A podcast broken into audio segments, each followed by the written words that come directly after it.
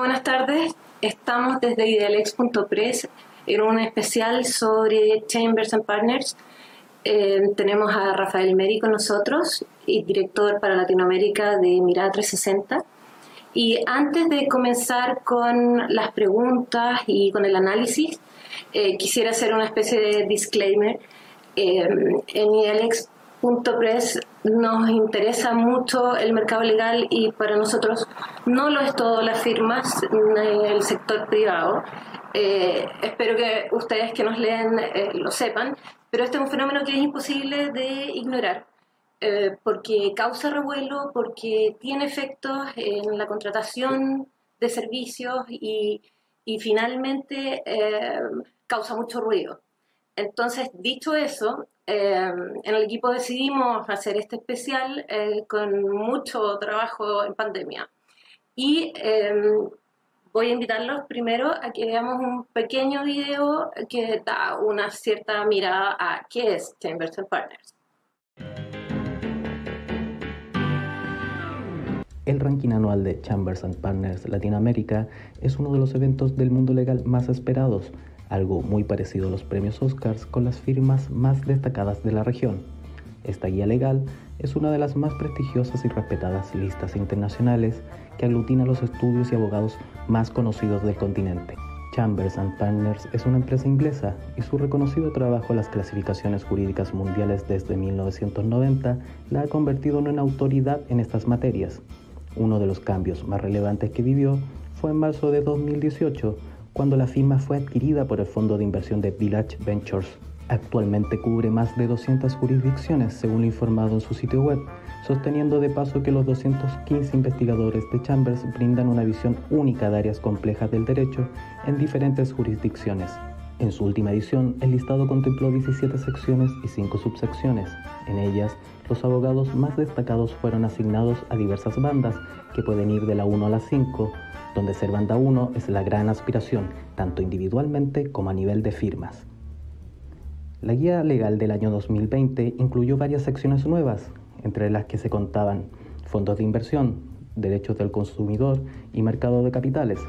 También se mejoraron las divisiones regionales en los dos mercados latinoamericanos más grandes, Brasil y México, con clasificaciones para firmas y abogados ubicados en áreas más rurales, mientras que otras jurisdicciones también tuvieron cambios, fue el caso de Chile en materia de medio ambiente, México en resolución de disputas y Uruguay en energía y recursos naturales.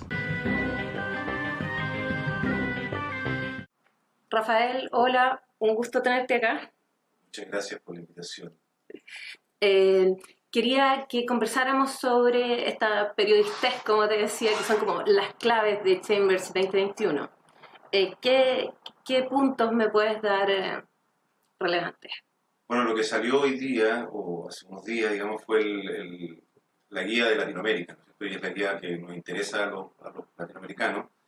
Eh, en términos gruesos, yo diría que, mm, que nos muestra muchas novedades respecto de años anteriores. En general, son las mismas las firmas que, están apareciendo. Eh, en términos de áreas de práctica, no hubo muchos cambios. Eh, algunos en Brasil, eh, echaron unas áreas, digamos, en otros países, pero en general se mantuvieron más o menos lo mismo. Con todo uno puede observar cierta movilidad o cierto, ciertos movimientos de bandas de algunas firmas en distintos países de Latinoamérica, lo que uno podría eh, presumir que hay ahí un mejor trabajo por parte de la gente de Chambers. Em, los movimientos, o sea, esta idea de que... Eh, ciertas firmas de abogados estaban como eh, estaban como eh, colocadas en, las bandas 1 o banda 2 por, por, solo por el nombre, digamos, parece que eh, no están así. vemos el caso de Chile, en Colombia hubo algunos movimientos, mismo Perú, digamos, también hubo algunos movimientos donde firmas que tradicionalmente estaban en alguna banda, digamos, bajaron de banda o cambiaron de, de posición y eso es fruto del research de la gente hecho. Ok. Em, en la conversación preliminar habíamos dicho, eh, conversamos acerca justamente de, la investigación. Eh, yo, yo te comentaba que, a mi, entender, el Leaders League, por ejemplo, se ha ido metiendo muy poco tiempo. El Leaders League es un ranking francés que en el 2015 empezó en, en eh, Brasil, luego eh, empezó en Perú y de ahí agarró el, resto de Latinoamérica. Em, y, ellos vienen, eh, o sea, se juntan con los abogados, viajan. Entiendo que Chambers no, no tiene esa metodología. ¿Nos podrías contar un poquito? Sí, no, bueno, el, el, proceso de, de, Chambers es un proceso en, términos gruesos bien, bien remoto o digital, digamos, a través de la submission de la firma y las entrevistas que hace la gente de Chambers, tanto a los abogados como a los clientes.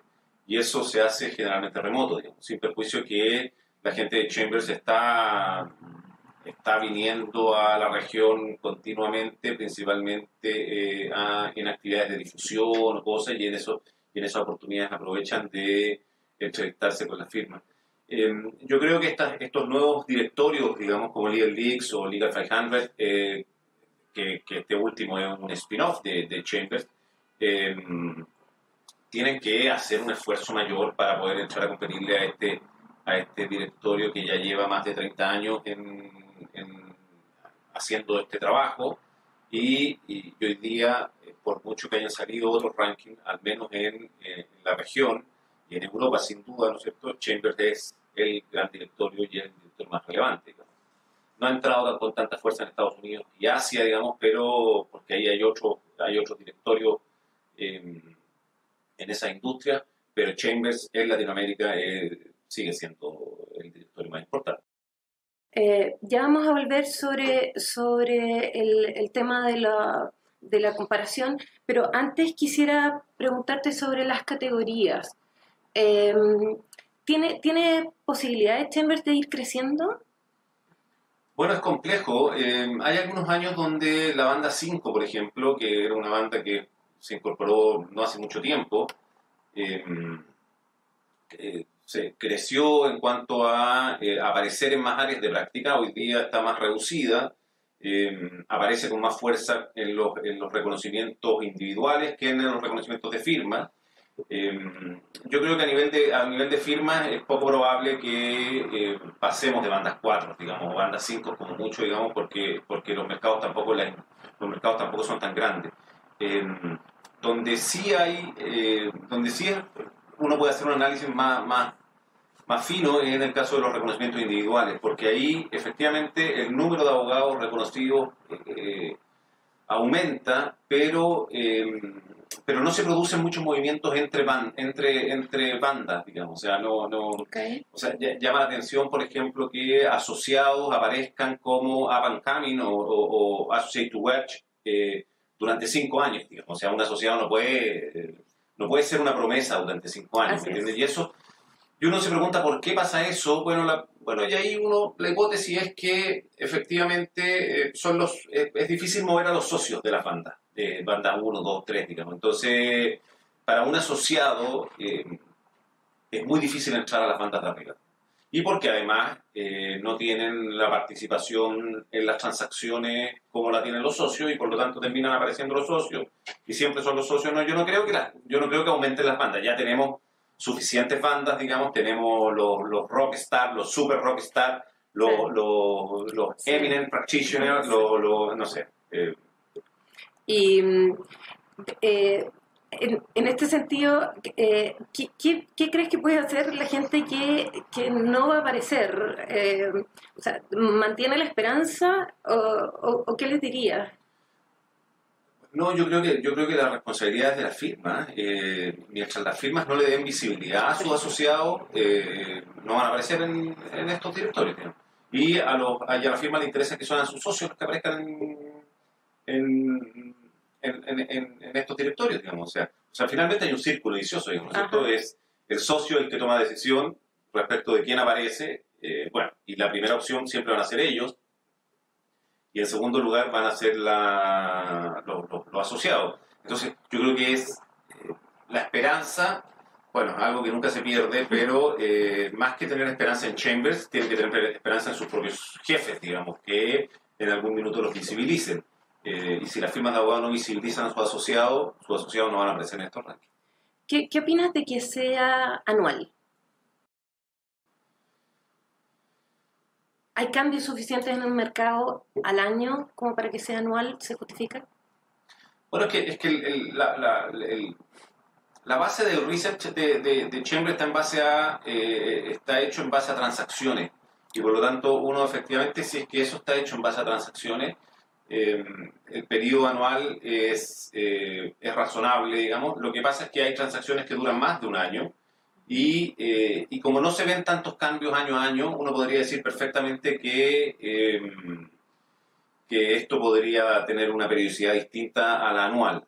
El problema es que eh, esto es un negocio y, y, el negocio requiere venta todos los años y por lo tanto para Chambers, ahora que tienen un inversionista, digamos, es difícil cambiar eso. Cambiar eso, digamos, o sea, se le cae el negocio. Antes de terminar, quisiera preguntarte eh, sobre, yo te mencionaba como mi impresión respecto de Leaders League y, y acaban de eh, nombrar a Mónica Tantalian como directora regional de Chambers. Eh, tiene muy buen nombre Tim Girvan de Legal 500.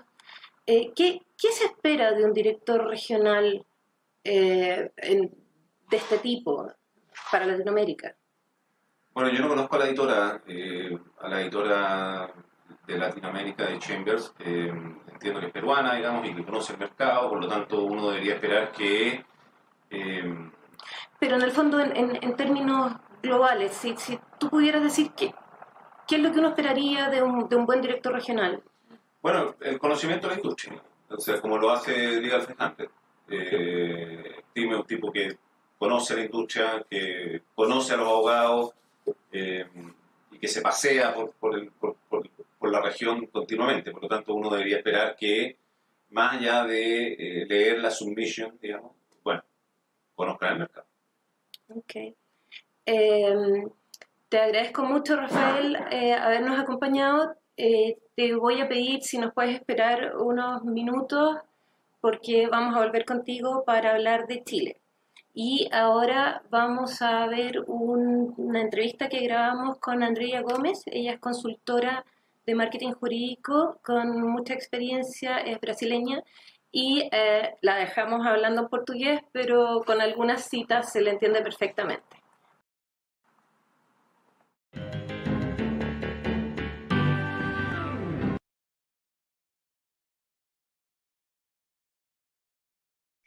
Então, é muito importante uma análise genuína, ah, como se fosse das nossas forças e fragilidades para concorrer àquele ranking. E muitas vezes o escritório quer submeter para muitas áreas. O melhor começo é você começar pelas áreas que você é efetivamente competitivo.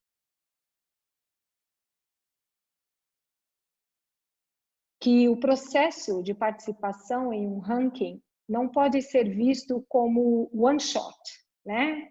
Ah, de nenhuma forma. Então, quando nós temos, nós já temos que ter um controle interno de quais são esses casos e essas operações que são elegíveis a ranking. Manter esse controle ao longo do ano, né, um tracking record, para que quando tenha o processo de submission, a gente não tenha que sair correndo atrás da informação.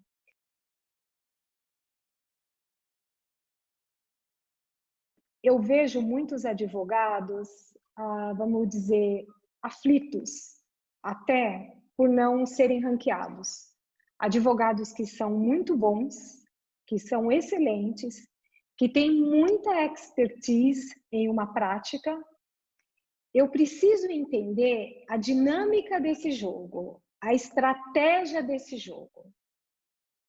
Com certeza, nesse jogo, tem uma parte que eu posso controlar. Né? Quanto mais eu souber, quanto mais eu contar com especialistas, por isso que, que ter uma equipe interna ou uma consultoria externa que entenda plenamente desse processo, como ele funciona, é extremamente importante. Eu sei como identificar um caso relevante, como identificar uma operação relevante, como defender o meu caso, a minha operação, para que aquilo chegue ao pesquisador de forma que chame atenção, que me diferencie quais os referees, quais os contatos, os clientes que eu devo indicar. Como que eu trabalho para favorecer tudo isso?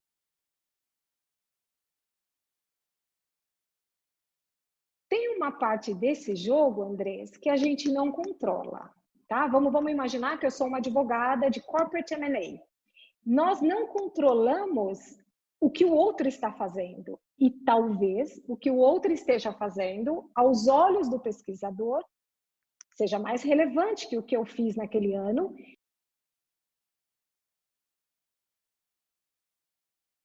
eu indiquei as pessoas certas para falar sobre mim para falar sobre a prática do escritório. E essas pessoas queriam contribuir, gostariam de contribuir, gostam muito do, do, do escritório, dos profissionais. Mas ela não conseguiu contribuir com entrevista. Ela teve outros compromissos, porque a prioridade do, do contato, que vai falar sobre as práticas e os profissionais, não é dar entrevista para um ranking. Essa é a parte do jogo por exemplo, que eu não controlo. Porque quando vem o resultado, eu não posso me penitenciar. Não depende só dele. Depende de uma série de fatores que eu não tenho total controle. Que o ranking é um dos, vamos dizer, é uma das medições de qualidade. Não é a única, mas é um conjunto de fatores que favorece tudo isso.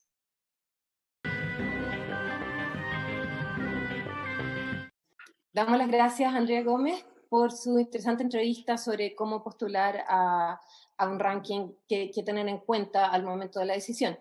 Y para profundizar en el tema, tenemos con nosotros a Lorena Borgo, que es socia eh, de EDP Consultants en Perú, con mucha experiencia en rankings. Y eh, Lorena, bienvenida. Eh, es, el Lorena es parte, además, es socia fundadora de, de, igual que Andrea, y de Chantal Williams, a quien tendremos más rato, eh, de la Latin American Legal Alliance. ¿Lo dije bien? Marketing Alliances. Latin American Legal Marketing Alliance. Ahí lo escucharon. LALMA y eh, que está haciendo un muy buen trabajo, sobre todo de redes entre expertas. Em, bienvenida, Lorena, nuevamente, y quería preguntarte, ah, mucha gente ha estado conversando conmigo eh, a, a, raíz de este programa y todos me preguntan lo mismo. ¿Tú sabes cómo funciona un ranking? Y es lo que quiero ver contigo, es cómo comienza el ciclo de un ranking. La, volviendo a las periodisteses, la ruta del ranking. Eh, cuéntame, cuando, cuando alguien quiere comenzar, eh, sea una persona o una firma, ¿qué, qué hace? Eh, ¿Quiere aparecer? ¿Qué hace? Mira, en primer lugar, lo que hay que hacer es eh, entender bien cómo funcionan estos rankings. Hay diferentes tipos de rankings y cada uno tiene sobre todo plazos diferentes.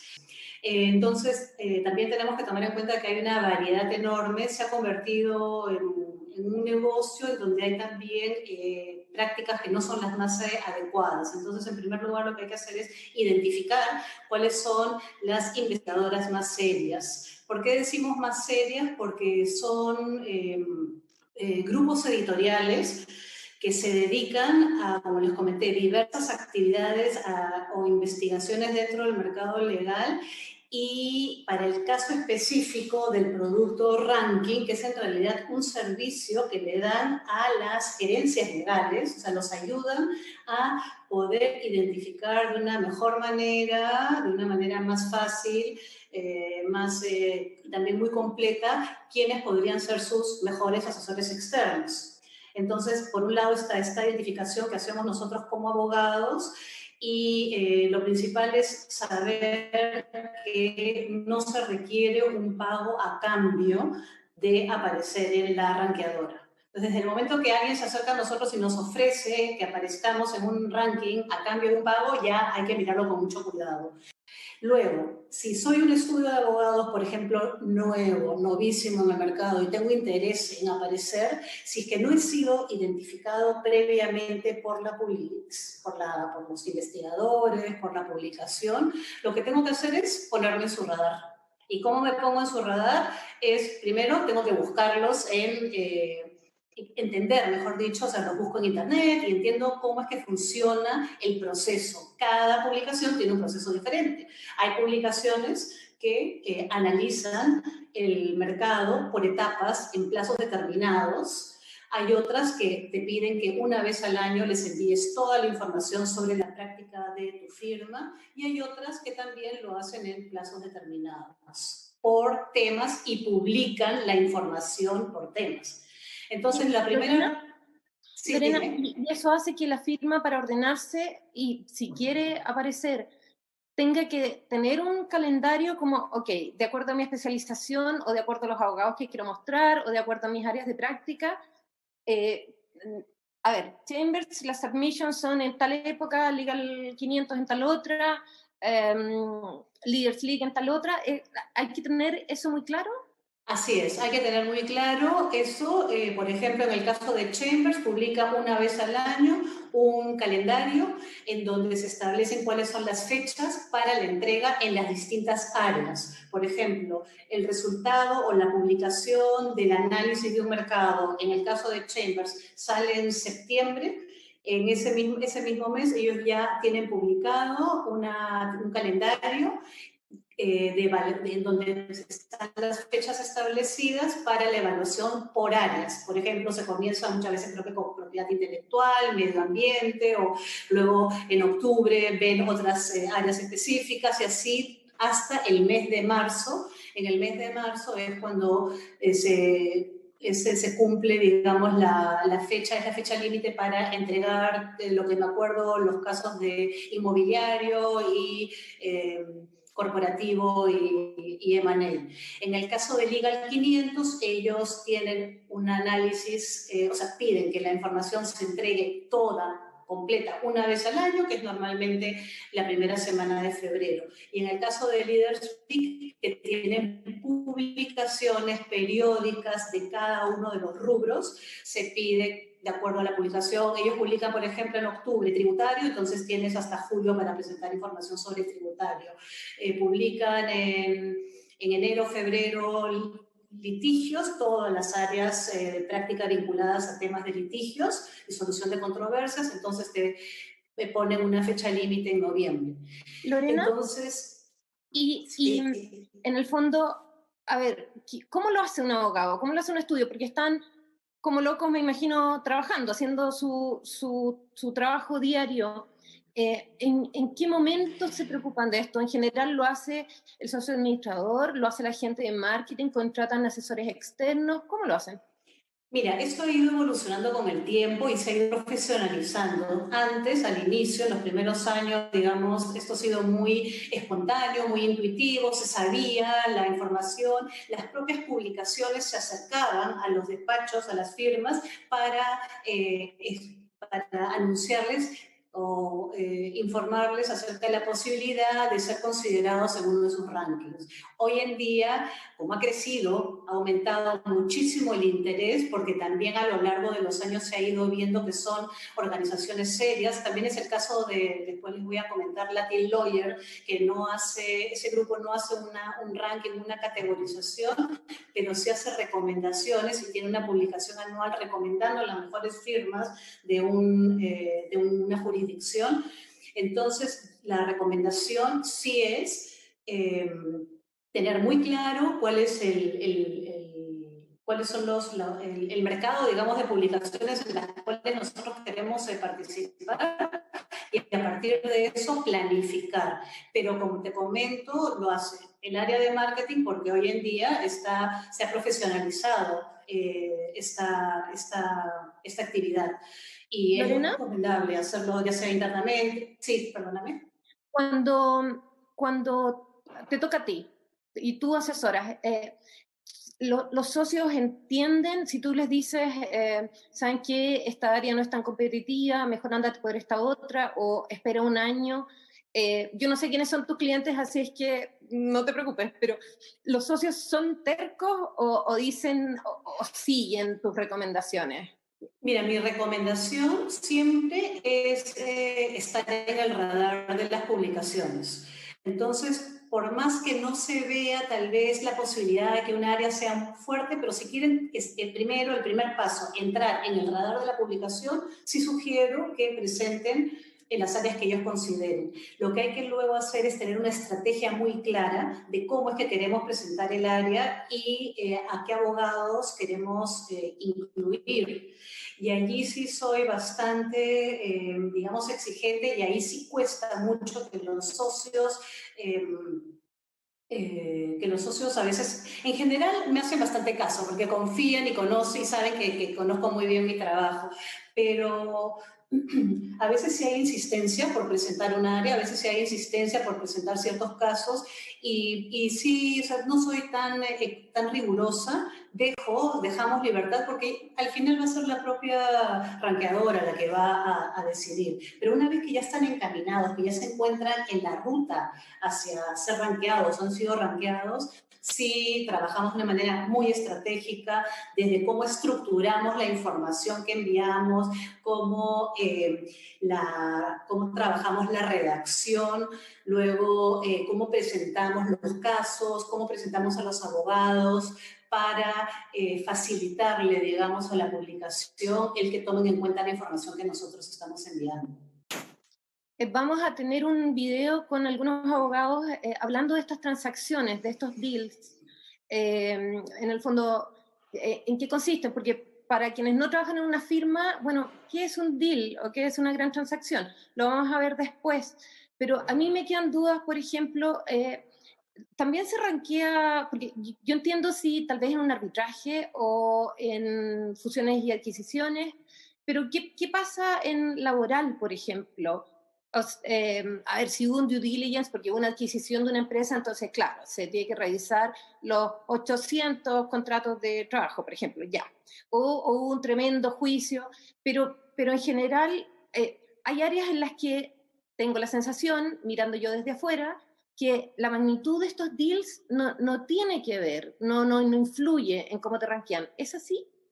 Mira, las publicaciones hacen diferencias de acuerdo a los rubros que ellos analizan y saben perfectamente que hay casos en los cuales, por ejemplo, si son meramente eh, rubros transaccionales, eh, lo que toman en cuenta es la materia de la transacción, el monto, las partes involucradas pero también es importante tomar en cuenta que ellos, hay dos aspectos que se toman en cuenta, ahora hablando solamente de áreas, de áreas transaccionales, son la complejidad del caso y en segundo lugar, cuál ha sido el aporte diferencial del estudio con respecto, o del despacho con respecto a, digamos, otra, la competencia. ¿No? Entonces, esos son dos aspectos que hay que cuidar mucho, porque no solamente se importa el monto, que de hecho una transacción enorme como la que manejan los grandes estudios de abogados, eh, impactan porque significa que ha habido cierto nivel o un altísimo nivel de complejidad, pero también muchas veces hay complejidades que van más allá de lo meramente eh, monetario, económico, financiero, que puede ser complejidad jurídica, eh, muchas partes involucradas, eh, manejos de los tiempos, eh, plazos, digamos que hay otros factores que se toman en cuenta. Luego, las publicaciones también están muy conscientes que hay áreas que no son transaccionales, por ejemplo, laboral no es un área transaccional, es un área básicamente de consultoría. Y, y, en ese caso sí se hace la diferencia, lo mismo pasa con tributario, donde se puede mencionar casos que uno, que la empresa, que el, que el estudio considera que son relevantes por la complejidad o por el impacto que pueda tener una consultoría o la, la solución o, la, o la, emisión de algún informe que pueda ayudar al cliente a... Eh, solucionar algún problema o a, pensar mejor en su negocio.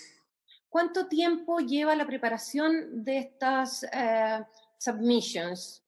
Mira, hay eh, una, algún eh, inglés, me acuerdo cuando recién comenzaba, yo también quería saber cuánto tiempo se toma esto, ¿no? cuántas horas va, voy a dedicar y sobre todo eh, para poder justificar de alguna manera o, entender cuál era el valor de, del trabajo que uno estaba haciendo. Entonces depende. Para,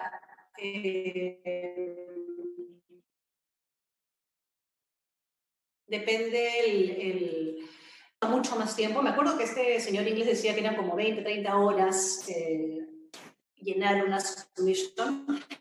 Cuando uno recién comienza o hace por primera vez este trabajo, es mucho más, eh, eh, toma mucho más tiempo, mucho más horas. Pero de hecho, tenemos que calcular cuánto nos vamos a demorar primero en seguir todo el proceso, que es en primer lugar seleccionar los casos que vamos a presentar, luego hay que redactarlos, editarlos, hay que coordinar con las áreas involucradas. O sea, si uno toma el trabajo, el proceso desde, digamos, desde una coordinación, tiene las, las, los formatos te requieren tres tipos de información. Lo primero es la información institucional, que tú cuentes a qué se dedica tu área o tu despacho. Luego ya la información más trans de los casos relevantes y luego la información sobre a quiénes vas a pedir tú que eh, contesten, que sea quiénes van a ser tus contactos o referentes para dar información, para poder cruzar información, porque lo fundamental en este tema es que el papel, yo puedo, como el, el estudio que postula puede contar cualquier historia. Justamente el, lo, el trabajo de el valor que aportan las publicaciones es el cruce de esa información, ya sea a través del análisis que hacen sus investigadores directamente del mercado, y esto lo logran conociendo, entrevistándose, viajando y conociendo los estudios, o, y también eh, contactando a eh, pares, contactando a terceros que conozcan el sector para cruzar información, porque aquí lo básico es el cruce de información. Ok, y Lorena, ¿ves que los rankings reflejen realmente la, cómo es el mercado? Eh, estaba hace unos minutos Rafael Meri y, bueno, o sea, crudamente los rankings miran al mercado elite.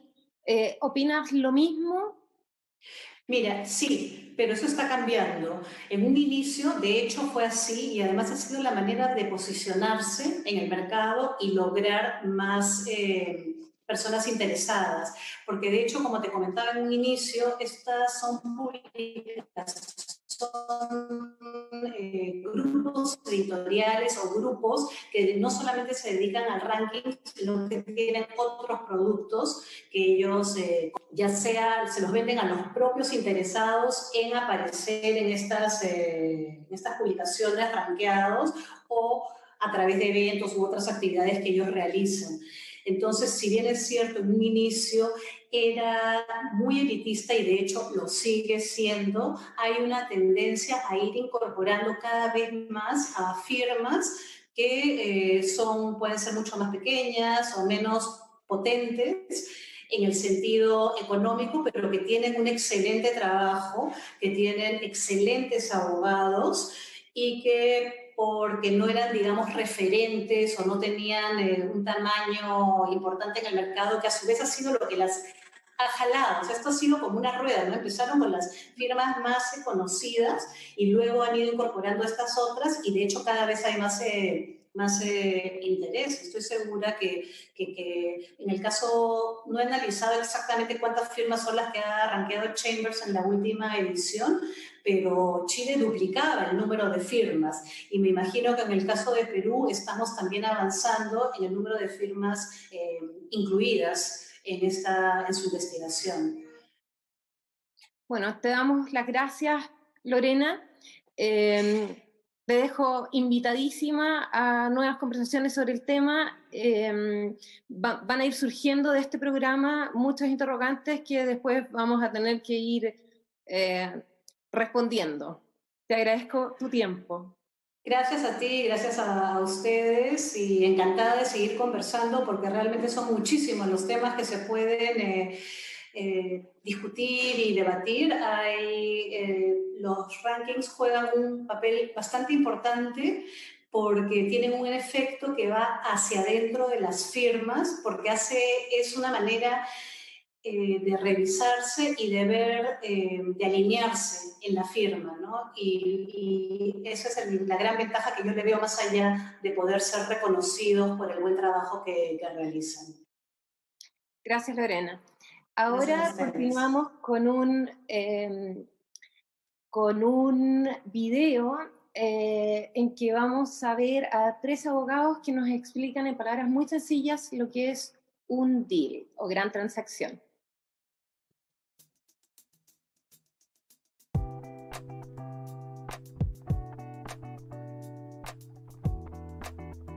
Para mí, la relevancia de una transacción suele radicar normalmente en el monto de la transacción y en cuál va a ser la relevancia que el dinero que se obtenga, porque normalmente en el tipo de transacciones que yo participo suelen ser créditos, para el proyecto que se va a desarrollar.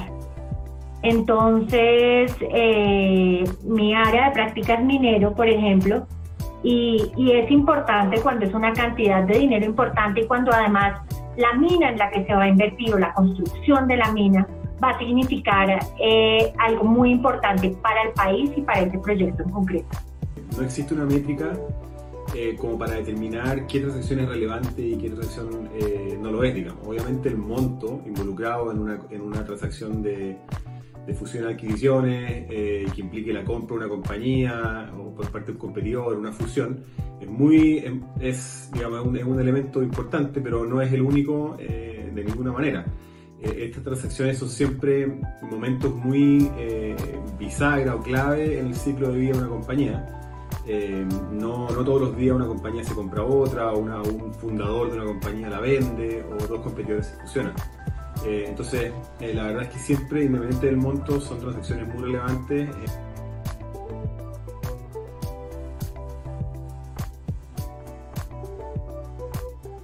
En realidad, en cada deal hay un equipo gigante atrás y no solo legal, ¿no? O sea, si nos ponemos a pensar, imaginemos un vendedor que está poniendo en venta la empresa. El comprador le va a pedir un montón de información y tiene que tener todo el engranaje interno dando información. El comprador, a su vez, tiene a su equipo trabajando en la revisión de esa información. Los abogados no solo somos los que vemos M&A, los que participamos, los que vemos M&A estructuramos con tributario, eh, vemos el contrato, las responsabilidades, identificamos contingencias, pero esas contingencias nos vienen de un equipo multidisciplinario, ¿no? O sea, cuando, cuando un comprador va, eh, decide comprar una empresa, se pone en marcha un proceso de, de due diligence y ese proceso de due diligence incluye 14, 15, 16 áreas de especialización. Implica que se necesita trabajo en equipo y organización. Porque cuando estás en una transacción de este tipo, todo es muy rápido.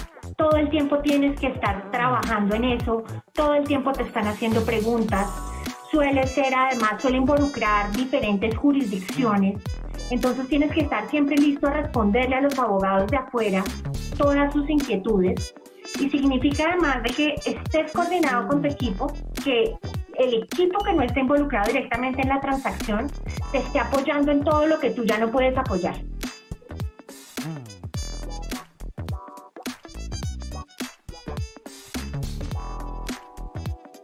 Eh, muchas veces la parte que está afuera se involucra desde el principio, evento en el cual se puede demorar seis meses o algo así hay otras oportunidades en que te involucran casi que ya al final. Entonces te dicen, mire, nosotros ya discutimos, este es el paquete de garantías, mira a ver si funcionan o no en Colombia, mira a ver si estas opiniones funcionan o no. Evento en el cual ya tu participación o la participación de una firma local puede tomar unos dos o tres meses.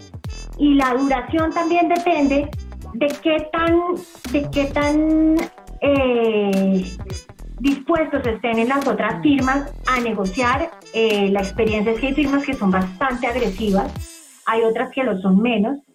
Y, y, eso también hace que las transacciones y sus negociaciones duren un poco más o un poco menos.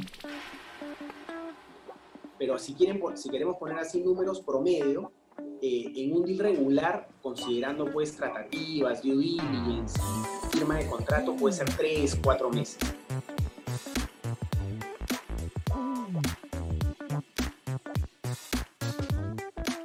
Bueno, un deal o una transacción se considera exitosa cuando cierra, cuando, cuando después de que las partes se pusieron de acuerdo en cómo va a ser la transacción, ya sea una compra, una fusión, eh, y, la sujetan a ciertas condiciones eh, precedentes que no dependen de ellos, generalmente como autorizaciones de la, de la Autoridad de Competencia o aprobaciones de junta de accionistas que exceden a las partes que están negociando. En el minuto que se cumplen todas esas condiciones y la transacción cierra y se materializa la, la operación, se considera que es exitosa. Yo creo que en el momento en el que en el que se recibe la plata, en el momento en el que ya le dicen a uno, uno como abogado cuando ya dice, ya, cierro este documento, todos los otros abogados ya dicen, está cerrado, todos los documentos, las garantías fueron otorgadas y dicen, el wire transfer está en camino en el momento en que el wire transfer está en camino y la plata que tenían los unos que prestar y los otros que querían recibir ya te va a destinar a lo que se tiene que destinar, se considera que fue un deal exitoso.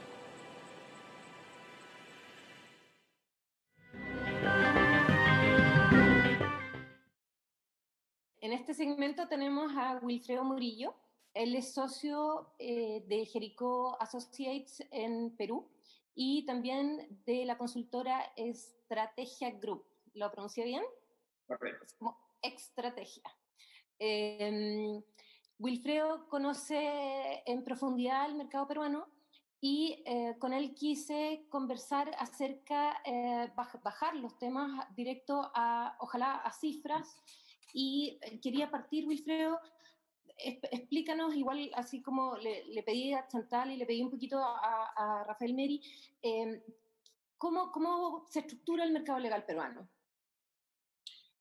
En realidad no hay, probablemente no hay ningún estudio que haya realmente definido lo que es el mercado legal en general, pero desde mi perspectiva, el mercado legal tiene varias dimensiones. Tiene la dimensión de, las, de los proveedores de servicios legales, que existen también hoy por hoy alternativos. Entiéndase que el mercado, muchas personas se centran solamente en las 100 firmas que aparecen en diversos rankings, pero en realidad en el Perú, por ejemplo, existen más de 1.500 empresas registradas como estudios jurídicos y hoy por hoy las nuevas constituciones de firmas de abogados están utilizando otras nomenclaturas que no necesariamente tienen que ver ni con estudio jurídico, ni con estudio de abogados, ni con la palabra abogados. Entonces, el universo probablemente de las firmas de abogados puede llegar tranquilamente a ser más de 2.000, 2.500 como firmas de abogados, tomando en cuenta como característica que tengan dos socios o tengan tres socios, eh, que hay muchísimas de esas. Hay muchísimas firmas que hoy tienen uno, dos socios o tres socios, pero que no están dentro del radar de la industria para, para algunos, porque finalmente pues no, es, no entran en competencia, pero...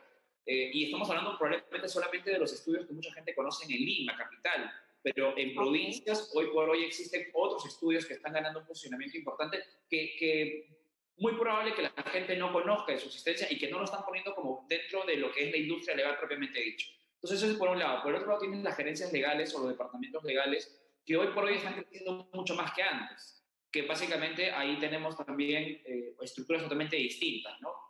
Y tienes también el tema de los entes del Estado donde participan muchos abogados. Toda la parte regulatoria, si bien es cierto, este, Hoy están siendo, digamos, eh, gran parte de los equipos están conformados por abogados, pero por ejemplo, eso no se cuenta como parte también de la masa de la industria legal, que también son un tipo de, clientes, pero al mismo tiempo tienen una figura de operador. La industria legal también son las universidades o las facultades de derecho. Desde mi perspectiva, ellos también entran dentro de la industria legal porque son una parte estructural, estructural formativa. Y hay un tema... Sí, sí, dime. Eh, o sea, déjame decirte, estamos demasiado alineados porque yo partí este programa diciendo eso, digamos, eh, que el, mercado legal no son solo las firmas, así es que, bueno, estamos, estamos como hermanos, continúa. Sí, este, y, y, otro tema es que el mercado legal son los, o sea, si tú hoy por hoy dices quién es tu consumidor, muchas veces se enfocan a la empresa. Pero realmente el consumidor también son las personas naturales. La sociedad consume mucho de los abogados y consumen mucho los abogados en su día a día, en sus litigios personales, en aquellos emprendimientos donde pues eh, no están formalizados, pero tienen conflictos, ya sean transaccionales, de, de, pequeña cuantía, pero ellos también son consumidores. Entonces, el mapa de la industria legal son mucho más allá de simplemente las firmas de abogados y las gerencias legales de empresas, porque el universo es mucho más amplio. Como digo, hay un universo Sí, dime. enfoquémonos en las firmas. Eh, em, lo, lo, ves dinámico? Eh, ¿Qué pasó este, bueno, este año en realidad, no es este año, es, es el, es el anterior. Eh, Rafael me, me, explicaba que hasta marzo, más o hasta, hasta mayo, se, se hacen las investigaciones. Entonces, 2021 tomaría bastante de, de 2019 en el fondo. En el caso, en el caso de Legal 500, como se presentan todos los formularios de submission, se presentan eh, en febrero del, del, año donde va a salir, o sea, por ejemplo, han salido en febrero, pero toman en cuenta un año de investigación, o sea, toman en cuenta febrero 20, eh, febrero 2019, más o menos es el rango de investigación y sobre la base de eso salen los resultados. Ahora en septiembre eh, pero salen resultados en septiembre 2020, pero la nomenclatura es eh, eh Chambers o Liga 500 2021. Entonces, eso genera un poco eh, para encuadrar el tema. Si nos enfocamos un poco en los resultados de los directores, sí, efectivamente, o sea, han tomado como periodo de investigación lo que pasó el año pasado como referencia inicialmente. Entonces, ¿Y para ti esto fue dinámico? ¿Hubo cambios? El 2019 fue un año aquí en Perú bastante, bastante interesante. Eh, bueno, Cuatro Casas, con la apertura que tuvo la oficina Cuatro Casas aquí en Perú, que jaló socios importantes, que hubo movidas muy interesantes. Eh, la salida de un socio importante de una firma transaccional que está en el top 5, top 7 en temas y, y aparece muy rankeado, se fue a una Big Four eh, para las Big Four tomar pues un poquito más de consistencia en la competencia que están desarrollando, porque ya no están solamente viendo los temas laborales tributarios, o sea, se fue básicamente casi todo un área de, financiamiento de proyectos. Eh, y, sobre la base de eso ha habido muchísimo movimiento, o sea, ha habido muchísima movida de socios, de firmas, eh, socios mayoritarios, socios, digamos, socios senior, no estamos hablando de, de socios de poca relevancia, sino socios senior que se han ido moviendo de firmas eh, ha habido la apertura de nuevas firmas basado también un poco en la salida de algunos socios o asociados senior, lo cual también hay que tener en cuenta que esto es parte de las canteras que han venido formando los estudios. Eh, bueno, la salida, la salida de, dos socios principales de una firma importante eh, que era básicamente... Miranda Llamado. Por ejemplo, el caso de Miranda Llamado también es un caso interesante de que en realidad el mercado está en movimiento y los socios eh, ya no existe una sola línea de cómo se deben llevar las cosas.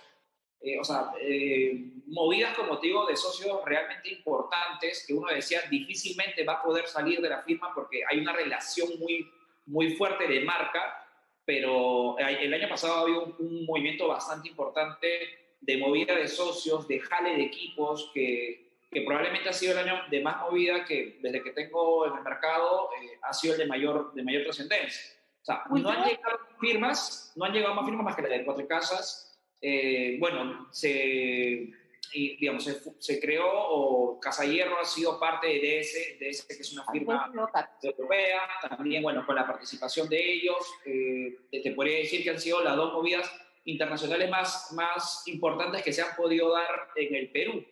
Eh, pero más que eso, en los años anteriores han habido el arribo de muchas firmas que han sido importantes. Eh, sin embargo, ha sido más un movimiento de equipos, de socios, lo que realmente ha existido en el 2019 como un análisis. ¿no? Este año... tengo, espera, antes de eso, tengo una pregunta que tiene que ver con algo que no le pregunté a Rafael ni a Lorena Borgo, que estuvo justo antes de ti. Eh, esta cosa de los socios que no son equity, que, que, que, que son socios senior o socios solos, pero que realmente lo que uno podría pensar, digamos, no son socios. Eh, ¿Por qué se usa esa nomenclatura? ¿Va a haber algún cambio? Eh, esos socios que no llegan a ser socios en el capital o, o, o socios de primera línea o socios clase A, no sé, ¿son los que se van? Eh, una duda personal. Eh, a ver, en principio los socios son necesarios. ¿En qué sentido? Eh, a nivel de estructura, mientras más socios tienes aparentemente más líderes de trabajo. A nivel societario vas a entender que como cualquier empresa vas a, a tener estructuras totalmente distintas. Hay algunos que van a poder participar. Yo te cuento, o sea, si hay firmas que para ser socio tienes una participación del 1% o del 0.5% de, de la sociedad pero a lo que me voy es, los socios son necesarios porque finalmente eso amerita que tienes mayor liderazgo y equipo hacia abajo. Usualmente hay una relación siempre de por cada socio hay dos senior con los que tú trabajas o hay tres abogados con los que tú trabajas. Entonces, en la medida que vas creciendo, vas desarrollando eso. Ahora, hay dos factores que muchos no saben. A veces la gente se hace socio eh, porque hay la posibilidad de que el abogado senior está en busca de nuevas expectativas y es una forma de asegurar una línea de carrera, porque al final es, oye, ¿cómo yo retengo al talento que ha venido conmigo formándose para que al final pues yo pueda tener un compromiso con él? Entonces lo hacen socio. No lo hacen socio patrimonial, lo hacen socio dentro de la línea de carrera que tienen los estudios. Y el otro factor es que eh, es la misma exigencia de los propios, de los propios abogados perdona que me interrumpa, es que justo a eso iba. Es como el tema de ser socio en línea de carrera, no es un tema de nomenclatura. O sea, ¿está bien? O, a, mí me suena como al disfraz de algo. Te doy un candy, te doy un dulcecito para que estés más contento y te pago un poco más de plata, pero realmente no eres socio. ¿O soy muy drástica? Yo creo que sí, yo creo que sí, porque al final eso ha permitido que las estructuras hoy sean más, más grandes. O sea, las, las firmas grandes existen porque existen más socios. Entonces, eh, si bien es cierto, tiene varias aristas por donde observarlo, eh, yo creo que más, que más que negativo tiene un impacto positivo, sobre todo en las organizaciones que han querido trascender y hay firmas que comenzaron pues hace menos de 15 años y han tenido un crecimiento y, y es que básicamente tú ves la cantidad de socios que existen. Mucho de eso pasa, el no, el no abrir la sociedad, así sea un tema básicamente de categoría, genera que muchas firmas no hayan tenido la escalabilidad o el crecimiento que hoy por hoy tú ves en firmas que hace 15 años eh, eran básicamente dos socios cuando se constituyeron. En la medida que tengas más socios, eh, que aparte que también ah, sí tengo un cuestionamiento respecto al perfil del socio actual, o sea, no del socio actual, digamos, de los socios que, que han crecido siendo socios, pero que no se ponen al, el negocio al hombro. Pero bueno, es otro tema. Porque acuérdate que si tú quieres ser parte del equity, tienes que aportar un capital y a los, abogados, tú dirás a un, abogado, oye, ¿sabes qué? Necesito que aportes un capital, no sé, pues de 50 mil dólares para ser parte de la sociedad. Habrá muchos socios que dirán, no lo quiero hacer. Entonces, son varias variables en realidad, yo creo que de cara al tema de la sociedad. Sí tiene un impacto, eh, se puede ver de forma negativa. Si, me dices hay un tema negativo, eh, que no todos los socios son socios realmente de equity, pues como te digo, hay personas que que eso no les, no, no les suma mucho en su desarrollo profesional, ¿no? Te, diría eso. Que sería lo ideal, sí, que ha tenido efectos positivos. Yo te diría que a lo largo de los 20 últimos años de digamos, del movimiento del mercado legal, donde ha habido más la creación de estas firmas, pues te diría que, que ha sido de mucha utilidad para su crecimiento. ¿no? Ok, ahora bajemos, yo sé que nos atrasamos y que tienes muy poquito tiempo. Bajemos a los resultados de Chambers. Em, eh, cuando, cuando preparamos la entrevista, tú me comentabas que eh, al año anterior ya había habido dos categorías nuevas, ¿no? Justo, justo, eh, lo último que nosotros sabemos es, bueno, es que Chambers abrió la categoría de ALCPs, los, los, proveedores alternativos de servicios legales, y Liga 500, en el caso de Liga 500, entiendo que están abriendo su área de compliance. Básicamente son los directorios o las áreas que se abren en el ranking es por demanda del mercado, porque existe cada vez más eh, requerimientos al respecto, ¿no? Lo mismo pasó con el tema de arbitraje, ¿no? O arbitraje en principio solamente había la categoría de litigios, después se abrió litigios arbitrales eh, y después también ahora pues hay árbitros más demandados en la categoría de este, litigios. Nuevamente los directorios han ido también un poco respondiendo a las nuevas demandas del mercado o a las nuevas áreas que se vienen abriendo, a los nuevos servicios que se vienen prestando. Entonces, los directorios son un, reflejo de lo que existe en la industria legal. Tomar en cuenta también que el, el protagonismo de los, de los General Counsel se ha vuelto un tema muy relevante al momento de también candidatear. O sea, antes bastaba para muchas firmas eh, reportar sus transacciones. Sin embargo, en los directorios realmente lo que importa muchísimo es la referencia del cliente. Y a veces la relación con el cliente, por más que sea una relación de años, no hay una relación entre el general counsel o la persona que pones como referido y el abogado que está candidateando como socio o como líder del equipo. Entonces, a veces cuando los investigadores ven esa incongruencia, dicen, ok, puedes tú eh, tener un tema transaccional importante, pero el cliente no te reconoce. Y ese es un factor o un valor importante que muy pocas veces en la estrategia de postulación existe, digamos, eh, muy claro. Tomar en cuenta que los directorios son como un área de especialización del derecho. O sea, eh, para las personas que nos dedicamos a esos temas, nosotros tenemos un área especializada en estos temas porque realmente los directorios tienen su dinámica, su conocimiento, características y demás. Entonces, importando sobre ello. Tema también relevante es que eh, he visto cuatro firmas del New Law, o sea, las que han salido nuevas, con las características nuevas, que eh, han podido tener un poco el recorrido o han apalancado un poco su posicionamiento y su postulación, también habiendo venido de firmas importantes o habiendo ya trabajado en estos temas importantes. Son cuatro firmas o cuatro abogados que han salido de, digamos, de este formato New Law, lo cual me parece interesante, eh, aunque tres de ellas son más que todo boutiques, temas de comunicación, temas de competencia, temas de litigio, eh, pero hay una que sí ha destacado mucho, que es en el tema transaccional. La New Law, para mí como un modelo a, replicar, eh, es que deben entrar en competencia con la Big Law en las transacciones. O sea, mientras que no, no cojan una cuota de mercado de ese mundo transaccional, de la relevancia de los deals que tienen un peso para los directorios, pues la New Law probablemente todavía no ha llegado a su etapa de consolidación a nivel competitivo. ¿Y te refieres a Sumara? Eh, por ejemplo, tienes Sumara, tienes Baxel, tienes Newbox, o sea, para mencionar, digamos, tres que, que tengo ahorita, digamos, eh, en mente. ¿El competitivo a nivel transaccional con las grandes? Eh, bueno, están en el ranking, o sea, para aparecer en ese ranking esas que han tenido que haber tenido buena participación en deals importantes o operaciones importantes al respecto. Perfecto. Bueno, nos queda mucho paño por cortar, pero la dejación yo sé que te tienes que ir volando.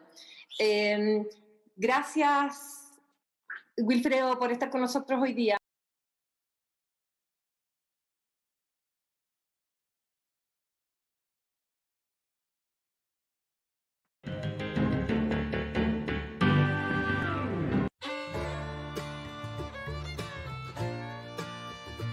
Es un mercado muy dinámico, es un mercado, es el segundo mercado más fuerte de América Latina después de Brasil.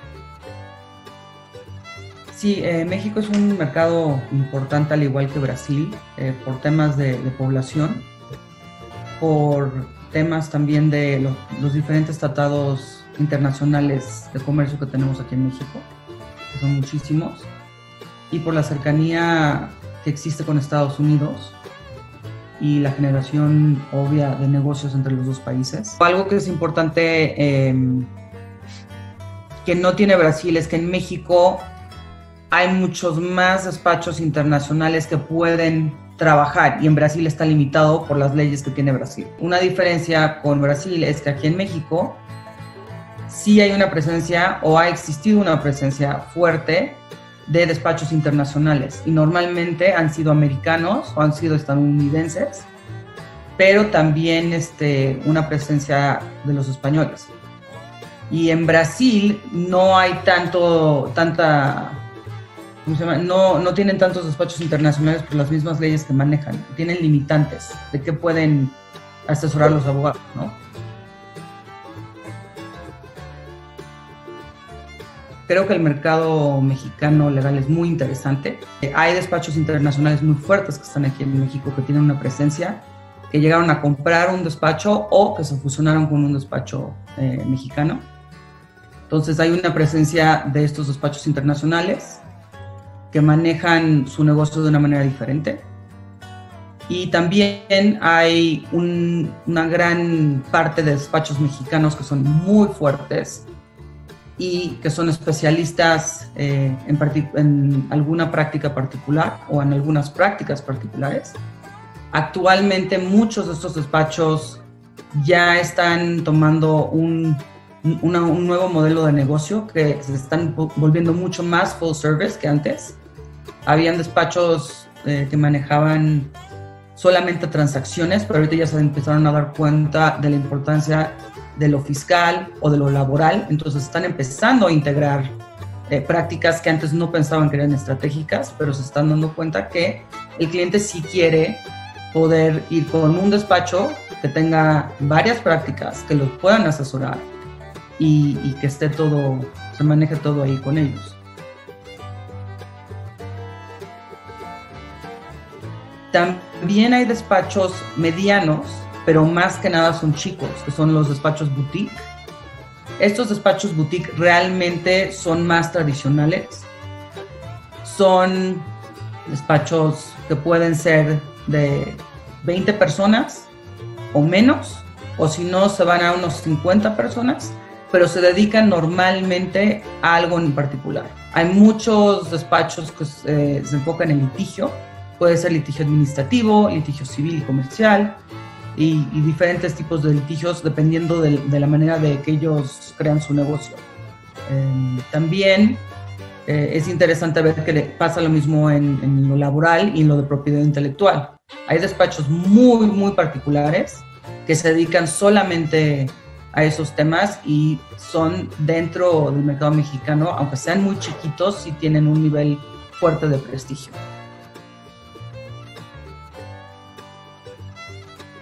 Que se enfocan al top 1% y que cuando ellos rankean se enfocan muchísimo a esta parte de no necesariamente van a estar enfocándose en los despachos más grandes, se van a enfocar en los mejores.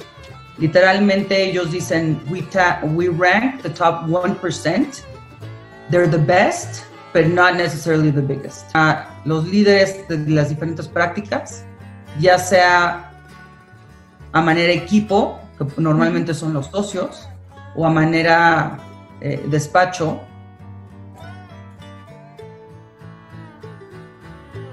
Y algo interesante que se puede ver claramente con Chambers es esta parte que están expandiendo sus rankings y están expandiendo en general su, su business module. Básicamente en 2015 habían 18 prácticas que estaban tomando en cuenta para rankear en México. Y ahora, en 2020, ya están rankeando 23 prácticas. Es un incremento importante. Y dentro de estos cambios está la parte de que se están enfocando a prácticas o a industrias que normalmente no lo tenían en el radar. Están creciendo con el mercado internacional y con el mercado mexicano. ¿A qué me refiero? FinTech salió eh, el año pasado eh, en sus rankings y fue algo muy interesante ver que inmediatamente fue fácil para Chambers distinguir cuáles eran los líderes. Normalmente eran líderes individuales y no tanto despachos. También eh, en, el, en, temas de litigio administrativo, que por los tiempos que estamos viviendo ahorita, litigio eh, ha estado incrementando particularmente para el país. Y Chambers se dio cuenta de, esta tendencia y abrió un ranking nuevo que antes manejaban litigio civil y comercial y ahorita ya tienen uh, administrativo, litigio administrativo.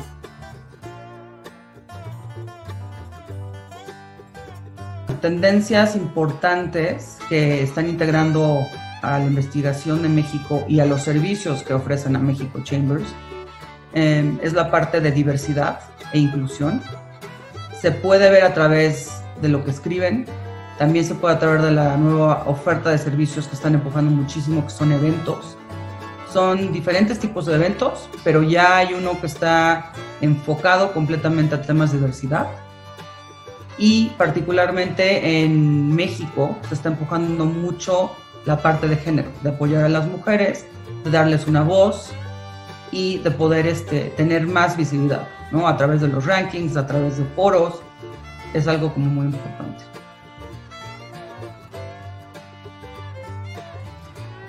Los submissions de, Chambers han cambiado. Em, desde el año pasado empezaban a ponerlos en su sitio, entonces podías verlos si ponías atención. Pero el formato en la página 2 ha cambiado y es algo muy, muy importante. Puede ser algo sutil, que está en la página 2, pero hoy en día ya están pidiendo porcentajes de mujeres que estén en, los equipos de, de, ciertas prácticas. Tú mandas tu reporte y te están preguntando literalmente un porcentaje de cuántas socios son, asociados. Muy interesante, están integrando una parte también de si hay personas del equipo que son LGBT y también si hay alguien con algún tipo de discapacidad. Y esto es muy interesante porque se está viendo cómo Chambers está dándole mucha fuerza y está empujando estos temas que son temas relevantes a nivel internacional, pero que en México y a través de sus rankings pues se están volviendo cada vez más y más importantes.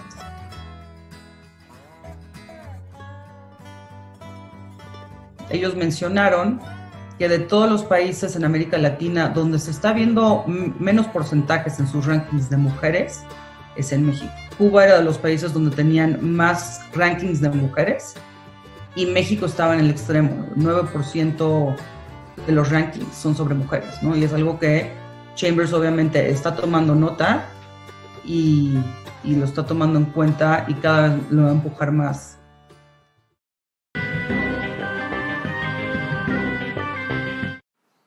Ok, hemos vuelto con um, Rafael Merí para conversar sobre Chambers Chile. Em, primero, Rafael, eh, me gustaría preguntarte cómo, cómo estructuras tú el mercado chileno, así a grandes rasgos. hay muchas grandes firmas, está muy atomizado. Estamos hablando del, mercado que mira Chambers. Sí, eh, a, ver, ese mercado que es el mercado elite, digamos, uno debería, hoy día deberían haber, o existen más o menos 400, 450 firmas eh, de, primera línea, digamos. Eh, sin perjuicio que las firmas reconocidas en Chambers no pasan de 200, digamos, o, sea, o, están en ese orden, más o menos 200 firmas lo que quiere decir que eh, esta es como la elite dentro de la elite. Eh, ¿Y eh, cómo está compuesto el... a, quiénes destaca Chambers? es efectivamente aquí tienen, a quienes tienen mayor mérito, o sea, ya vamos a llegar a las mujeres que reventaste redes sociales hablando del tema, pero un poquito antes de eso, cuéntame cómo la, la composición de los, de, los abogados destacados en Chambers? Bueno, mayoritariamente, mayoritariamente socios, eh, mayoritariamente de, estas firmas tradicionales, eh, mayoritariamente hombres eh, y mayoritariamente los mismos. finalmente es un reflejo de la composición de las firmas, de este tipo de firmas si uno quisiese segmentar eh, el Big Law chileno, y uno se centrara en este mercado de elite, eh, se daría cuenta que ahí están los abogados de elite, los egresados de elite, eh, y está la elite legal, digamos, en esa, en esa industria. ¿Estamos hablando de qué universidades? De los egresados, no, bueno, mayoritariamente de la católica. Mayoritariamente de la católica y de la Universidad de Chile, digamos, bueno, y, y de la elite de la Universidad de Chile, por decirlo de alguna forma, digamos.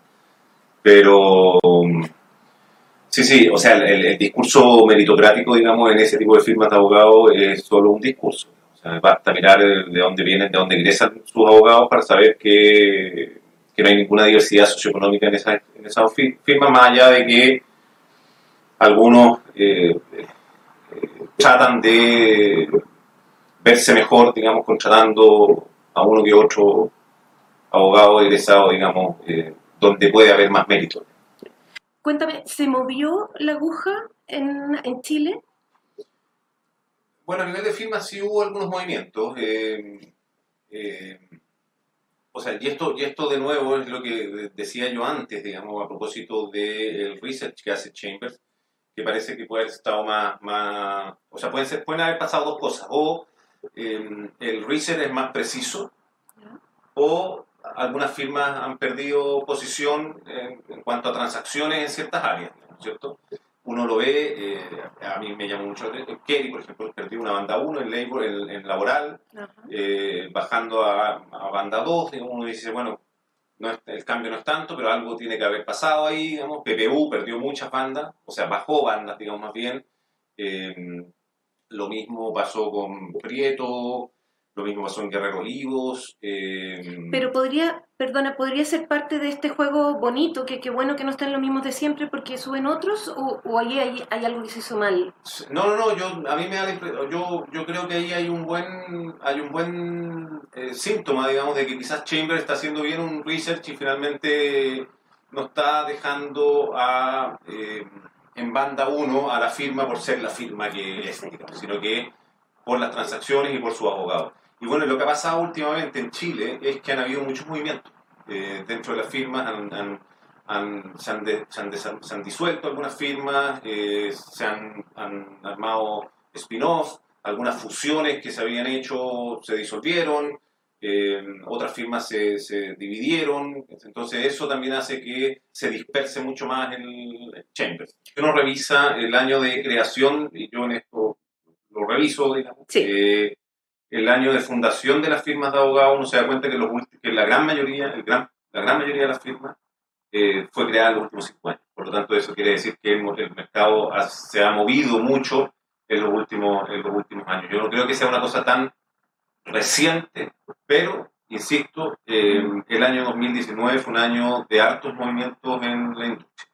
O sea, fueron, eh, no sé, bueno, Basta recordar el caso de Alinat, digamos, ¿no es cierto?, que se dividió Alinat Chuenque, hoy día, hoy día son tres firmas, digamos, ¿no es cierto?, eh, donde los tres aparecen en, en, el ranking, digamos, bueno, eh, eh, Chenke y Atkinson, digamos, como, como, como, firmas, digamos, pero a nivel individual también aparecen abogados de Alinat, y así, digamos, ¿no es cierto?, en los movimientos que hubo al interior de PPU, también dispersó un poco. Eh, en Guerrero también han salido un par de socios. Eh, y esos movimientos realmente hacen que eh, eh Fabres, digamos, que, también se, hoy día están, ellos solos, digamos, Palma, digamos, que se dividió porque una fusión fracasó. Y venía, ha, ha, tenido algo que ver la pandemia en, en, esto? ¿Jugó algún factor o los análisis se hacen antes? No, bueno, no, yo creo que el, el, los análisis, el análisis termina en mayo, eh, entre septiembre y mayo, por lo tanto se hacen lo, por lo tanto, no, yo diría que, la, que la pandemia no, no, no, jugó ningún rol importante. Lo que va a haber que ver si es 2022, el ranking 2022, a ver si eh, movió un poco la búsqueda en ese sentido, pero pero no, yo creo que yo creo que a la pandemia le hemos dado más importancia en el mundo legal eh, del que, realmente tenía. Perfecto. Y eh, para terminar, bueno, la estrella, la explosión de redes sociales con eh, tus posts sobre mujeres y socias. Cuéntanos un poquito de las cifras. Eh, antes, Mauricio París de, de Esija escribió una columna en Alex dando los porcentajes socias, hablando del techo cristal y de cómo eh, ellos hace algunos años perdieron, entiendo que antes de SIJA, eh, perdieron un contrato justamente por no tener socias. Eh, y que eso a él, a él lo motivó mucho y lo dejó pensando. tú tocaste este tema y, y, los abogados chilenos son pésimos para redes sociales, pero pésimos. Y, y sin embargo tuviste lleno de comentarios y nos llegó a todo el mundo. Por favor, danos algo de esas cifras. No, bueno, lo que hice efectivamente en, mi cuenta de LinkedIn fue, fue tratar de poner un, punto y abrir un, debate en torno a la baja presencia de mujeres en, en y, que no una, y que no es algo nuevo, es, una, es algo que se viene, se viene repitiendo en los últimos años y em, hoy día vemos que del total de abogados eh, destacados, eh, el 11% son mujeres. Eh, entonces, la pregunta que uno se hace ahí es, es por qué, ¿no es cierto? Si es que las mujeres son malas abogadas, si es que mm, Chambers hace mal su trabajo, o, cuál es la razón que hace que las mujeres tengan tan, tan poca presencia. Y yo creo que la respuesta está en, em, en que eh, la industria, esta industria legal, ¿no es cierto?, es extremadamente machista. Y, yo he venido poniendo este punto, digamos, no porque mm, eh, no porque quiero levantar, digamos, la bandera, digamos, de, de las mujeres, digamos, sino que porque me parece eh, altamente preocupante. Eh, y yo tengo, la, yo, tengo la, yo tengo la idea, digamos, pensando esto, que eh, el problema está en el origen de estas firmas de abogados. Las firmas de abogados son firmas creadas por hombres y para hombres, donde las mujeres tienen muy poco espacio, sobre todo como consecuencia de eh, el modelo de trabajo, el modelo de negocio de estas firmas. Y una de las principales, uno de los principales problemas, además que es un problema expandido, no solo para, para, el, para el tema de la diversidad, es em, la facturación por hora y el medir la productividad por hora. Hoy día se sigue incentivando, incluso hay se, se, recomiendan métricas, ¿no es cierto?, para medir la productividad por hora en circunstancias que la productividad por hora es, eh, es, el, es, el, gran germen o el gran virus, digamos, más, más relevante que el coronavirus que eh, en la industria legal. Em, un cliente no compra horas, un cliente compra productos, un cliente... O sea, aquí el, la disyuntiva está en que las firmas de abogados venden horas y los clientes no compran horas. Entonces, algo, algo anda mal. Y eso resulta especialmente relevante a mi juicio para las mujeres, porque las mujeres, eh, el, verse presionadas por cumplir horas, eh, porque las miden por las horas que cumplan y no por la productividad en cuanto a la calidad del servicio o el, o, el entregable, digamos, ¿cierto? Finalmente les, juega, les juega en contra. A decir, o sea, metemos ahí también gerencias legales, por ejemplo, eh, o, la profesión in-house, en que en general hay más mujeres, eh, e incluso en el sector público también, hay, en el sector judicial hay muchas mujeres. Sí, bueno, hay sectores donde, donde es más, más paritario esto, ¿no es cierto? Pero a nivel de gerencias legales, si bien hay más mujeres, pero no conocemos los datos de los equipos, digamos, sino que más bien demuestra, ¿sí? Pero a nivel de gerentes legales o fiscal, la proporción no es tan distinta a la de socias. Eh, no sé, yo he visto, he hecho estudios a partir de una muestra como de 350 gerencias legales y más o menos el 20% o un poco menos son mujeres. Eso quiere decir que no está muy lejos del 13%, del 12%, del, no, en realidad un 11% de eh, las socias eh, en, estudio. en estudio. En el sector público la cosa es más distinta. En la academia legal, por ejemplo, la academia legal es muy, muy... Yo trabajé mucho tiempo en la Universidad de Huertal y en la Universidad de Huertal las, mujeres, las profesoras mujeres, digamos, simplemente eran discriminadas o sea, ganaban menos, no accedían a, los cargos titulares, digamos. Ese es todo un tema. Y finalmente, eso pasa en la academia, eso pasa en, la industria legal, y, y yo creo que, eh, hay que hay que hay que ponerlo, hay que insistir, hay que dar esta lucha. Eh, yo tengo una sola hija y mi hija es mujer, digamos, y el futuro es de las mujeres, por lo tanto, mi lucha no es por mí, es por ella. Muy bien. Eh, hace unos eh, días estuve hablando con Alejandro Rieta, que fue gerente legal eh, de, una, de una empresa importante en Perú, agrícola, o sea, de agroindustria, y que ahora es socio en un estudio jurídico. Entonces estuvimos conversando sobre el tema de, la, de, de medir, de la medición por hora. Y, y, te voy a dejar invitado porque yo creo que en algún momento deberíamos conversar los tres. Es imposible abordarlo todo aquí, eh, y además nos vamos como saliendo un poco del fenómeno Chambers, pero eh, te agradezco mucho eh, haber venido y mm, hasta una próxima entrega en que vamos a conversar de mil temas más. Muchas gracias. El mejor comienzo cada você começar pelas áreas que você... No hay ningún estudio que haya realmente definido lo que y es por la cercanía dinero que existe. Porque normalmente el tipo de transacciones... Savior.